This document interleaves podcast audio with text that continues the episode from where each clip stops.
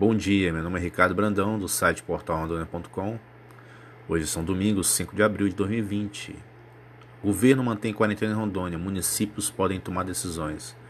O governador Marco Rocha, na madrugada deste domingo, um novo decreto plena quarentena em Rondônia por conta do coronavírus até o próximo dia 20 de abril.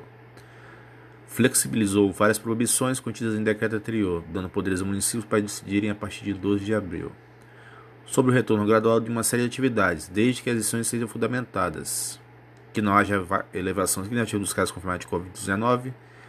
Essas mudanças ainda é, abrangem é, a questão da atividade de mototáxi. Alguns municípios podem flexibilizar essa situação e podem liberar esse tipo de serviço. Mais informações você pode ver no site portalrondônia.com. Obrigado.